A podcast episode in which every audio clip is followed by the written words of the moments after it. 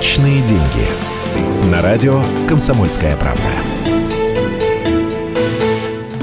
Добрый день, с вами Евгений Беляков. Сегодня поговорим о банковских вкладах. Основное правило финансистов, если в экономике намечается какой-то форс-мажор, срочно откладывать деньги на черный день. Хуже точно не будет. Видимо, часть россиян эту истину запомнила еще с прошлого кризиса. Как говорят в ЦБ, население продолжает нести деньги в банки, общий объем сбережений граждан уже превышает 17 триллионов рублей. При этом доходность депозитов в последние месяцы только растет.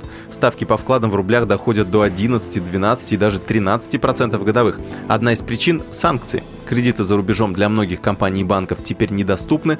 Вот они и стали конкурировать за деньги граждан. Первую волну повышения ставок все увидели в августе. Теперь начинается вторая волна. Она вызвана недавним повышением ключевой ставки Центробанка с 8 до 9,5%. Именно под этот процент крупные банки могут занимать средства у регулятора. Поэтому в ближайшее время ставки в рублях еще немного повысятся, увеличатся и проценты по валютным вкладам.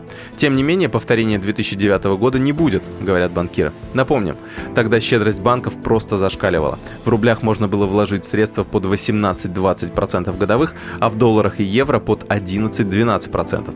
В нынешних условиях ставки по вкладам могут максимально подняться до 13-14% годовых, а валютные не превысят 5-6%, уверены эксперты. При этом вкладчик должен вести себя грамотно, то есть хранить в одном банке не больше 700 тысяч рублей. Это именно та сумма, которая застрахована государством и вернется клиенту даже в том случае, если банк лишится лицензии. С вами был Евгений Беляков. Берегите и приумножайте деньги. Личные деньги.